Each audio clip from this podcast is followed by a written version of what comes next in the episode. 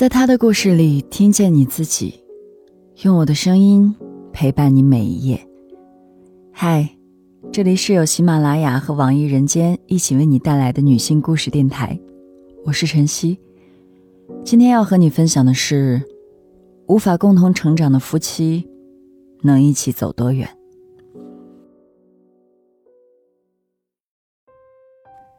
我和老七是姐弟，从感情上更像母子。老七出生时，母亲已过中年，身体也非常孱弱。父亲要工作养家，照顾老七的责任就落在了我的身上。后来我工作、结婚，有了孩子，老七也一直跟着我生活。再后来，父母离世，把房子留给了他，但他也只是偶尔回去住住，大部分时间还住我家。老七在感情上很晚熟，断断续续谈了几次恋爱，都不冷不热。直到有一年，在市里读大学的潇潇来我们这儿旅游，遇上滑坡，危急时，在现场的老七拉了他一把。从那一刻起，两个人一见钟情。对此，我既欢喜，又有些隐隐担忧。喜的是，他总算遇上了一个自己喜欢的人；忧的是，两人相差近十岁，潇潇的老家还远在千里之外。两个人的恋情遭到了潇潇父母的强烈反对。那段时间，老七忧心如焚，三番五次的往潇潇老家跑。他的诚心也没能感动岳父岳母。却彻底打动了潇潇。潇潇大学毕业后，瞒着父母偷偷和老七领了结婚证，还跟着老七回了我们的小城。潇潇怀孕后，老七更是许下豪言壮语，说：“干嘛要工作？你开心的养胎就好，我来养你们。”老七对潇潇确实很好，吃饭时添汤夹菜。走在一起，要么抓着潇潇的手，要么搂着潇潇的肩。平时也是主动揽过了洗衣服、做饭等大部分的家务。后来女儿果果顺利出生了，父亲恩爱，女儿降临，这个小家庭总算是圆满了。果果刚满一岁时，潇潇说怕在家里待久了会和社会脱轨，要出去工作。但是，一年后。潇潇忽然扔出一枚重磅炸弹，提出搬去市里住。他觉得，一方面果果马上就要上幼儿园了，市里的教育资源更好；另一方面，老板给他推荐了一家市里规模名气比较大的公司。惊讶之余，老七坚决反对，可潇潇的态度非常坚决，哪怕是租房住，我也要带果果过去。他那时倔强的神情，不容置疑的语气，恍惚间，我仿佛看到了当初那个顶着父母压力嫁给老七的小姑娘。年后，潇潇坚持带果果去了市里，最终老七让了步，拿出多年的积蓄在市里买了房。打那天起，潇潇再也没回过小城。过了几年，果果上小学，我也退休了，便在同一个小区买了套房，离老七家很近，经常会过去帮着潇潇接送果果，做点家务。潇潇刚开始工作时收入不到老七的三分之一，现在已经甩老七一大截了。而老七年近四十，越发不想折腾，依然留在小城。我几次催促老七像潇潇一样，把闲暇的时间利用起来学点东西，免得两人的差距越拉越大。他却不以为然地说：“哎呀，我一看书就想睡觉，反正我也没啥大追求。他好好努力，我做后勤工作就是嘛。”对生活的不同态度，尤其是育儿观念上的各种矛盾，不断地撑大着老七和潇潇之间的距离。潇潇认为要充分尊重孩子的话语权，鼓励果果畅所欲言。老七认为潇潇太过于放纵果果，以至于他长期无视尊卑，说话没大没小。潇潇认为综合能力很重要，从跳舞、画画到弹琴，把果果的周末排得满满当当。而老七认为潇潇对果果施加了太多压力，认为要给孩子一个快乐的童年。对此，潇潇不屑地说：“快不快乐是果果自己说了算，只要他愿意学，我们就应该支持。再说了，你带他去旅游，看不同的风景。”肯定比你让他在家里看电视、玩电脑更快乐。那你为什么不选择前者？因为你负担不起，所以选择了廉价的、不需要你付出努力就可以够得着的教育方式，还美其名曰给他最自由的爱。遇到争执时，虽然两个人都是抱着好好沟通的打算开场，最终均以不欢而散而告终。在潇潇的影响下，果果也常常把学习挂在嘴上。老七对此很不屑，认为女儿就是被潇潇洗脑了，等醒悟过来必然会反抗。然而事情并没有按照老七的预想进行。一次，我带果果去参加演出，正式开始前，孩子们聚在一起闲聊，说到了各自的妈妈。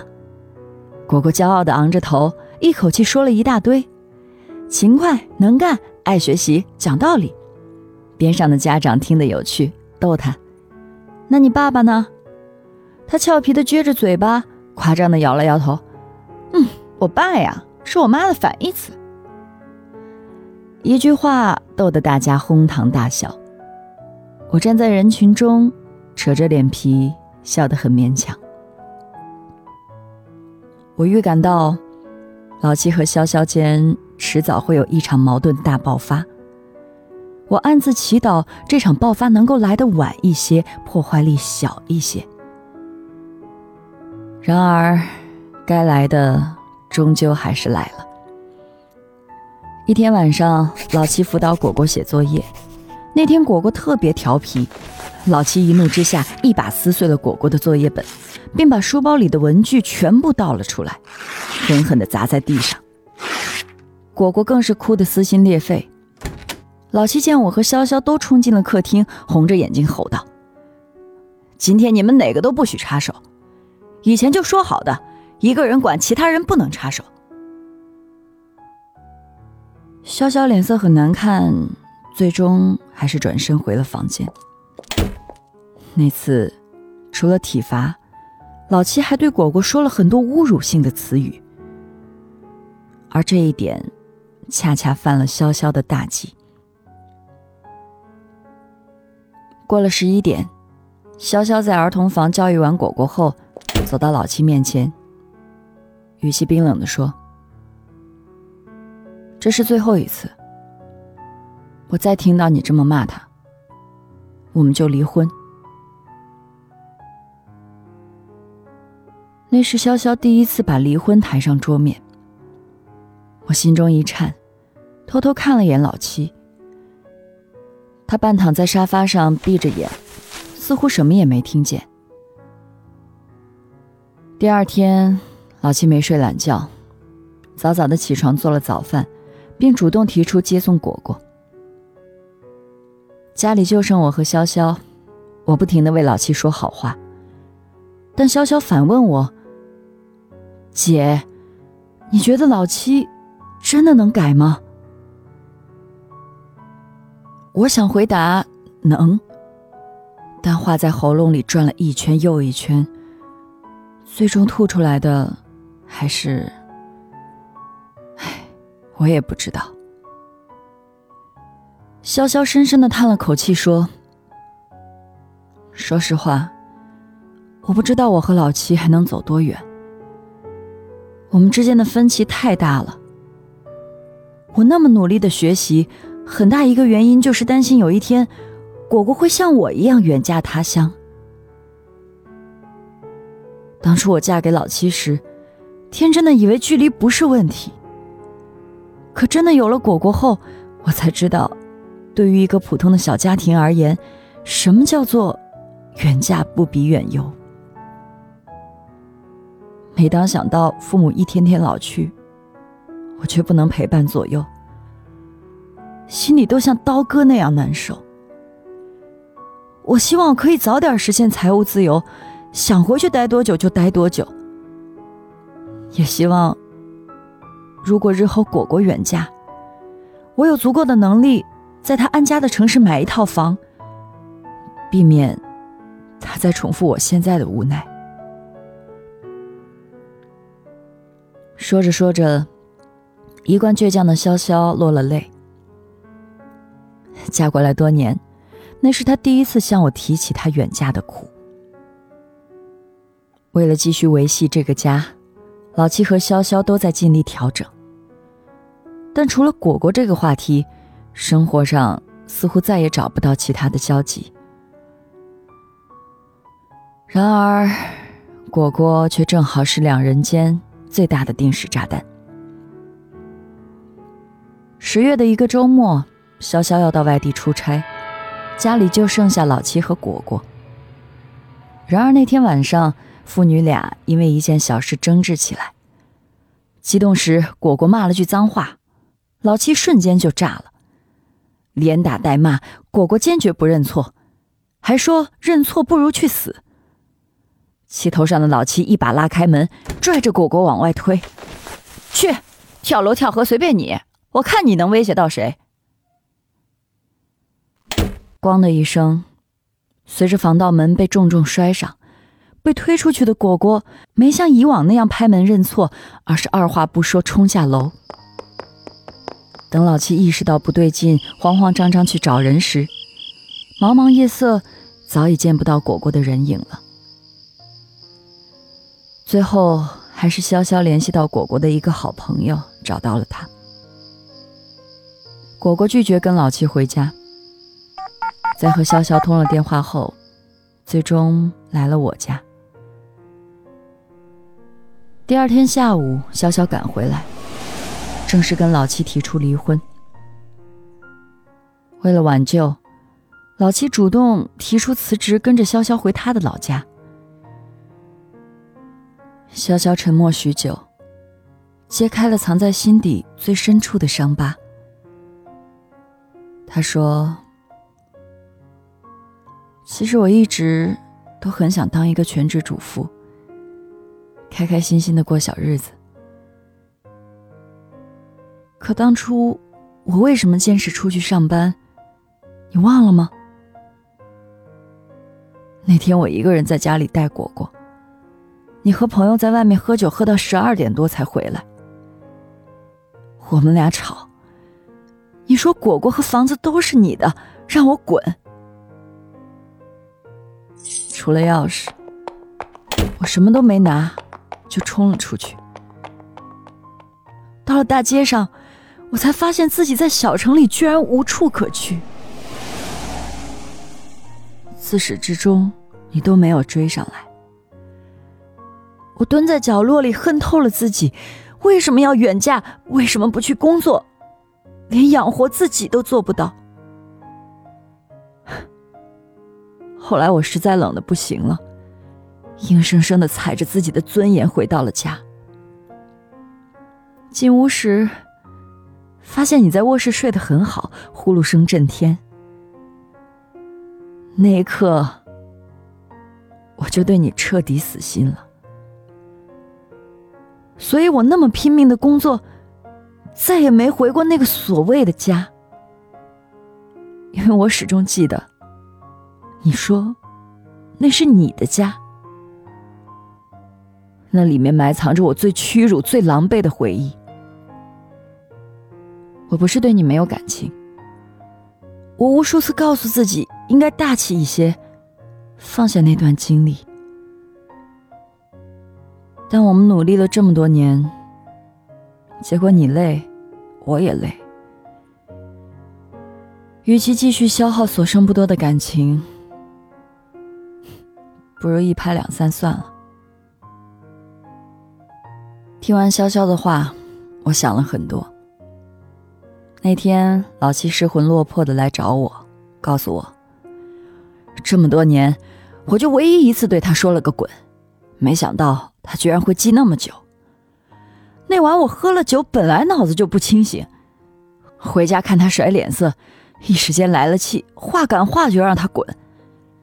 其实他出门我就后悔了，本来想追上去，但果果醒了，一直在哭。我抱着果果也不敢走啊，就一边哄果果，一边站在窗边，直到看见他的身影进了小区，我才闪身进房间。因为怕他还在气头上，我就上床假装睡了。后来他再也没提这事儿，我就以为翻篇了。后来我加倍的对他好，来表达我的歉意。我以为他是懂的，结果他还记恨着我。不就是一句话的事儿吗？有必要记那么久吗？潇潇的话彻底摧毁了老七挽留的信心。他同意离婚，唯一的要求是。潇潇不要带果果离开市里。最终，潇潇许下果果成年之前不会离开的承诺。老七要把市里的房子给潇潇，潇潇拒绝了，说：“我自己重新买一套，这套你留着吧。万一你周末回市里，还有个地方住。”但办好离婚手续的那天，老七就逃回了小城。离婚后的一天，果果跟我说：“姑姑，我知道爸妈离婚了。你别看我平时和我爸吵吵闹闹的，其实我们的感情还是很好的。我想我爸。”说着说着，他嘴角一瘪，眼睛一红。眼泪就出来了，我心中一痛，想说点什么，眼泪却先涌了出来。我赶紧转身抹掉眼泪，撑着笑脸安慰他。后来，我在网上看到一段话：两个人婚姻关系的建立，除了一生的陪伴，还有贯穿始终的共同成长和你追我逐。这是一种不断更迭的恒定状态。那时，我的眼前一下就跳出了潇潇和老七，心里涩的难受。好啦，今天的故事就和大家分享到这儿，感谢你的收听，欢迎点击音频下方加入幸福圈，留下你的感受和故事，与千万姐妹共同成长。我是晨曦，祝你幸福，我们下期见。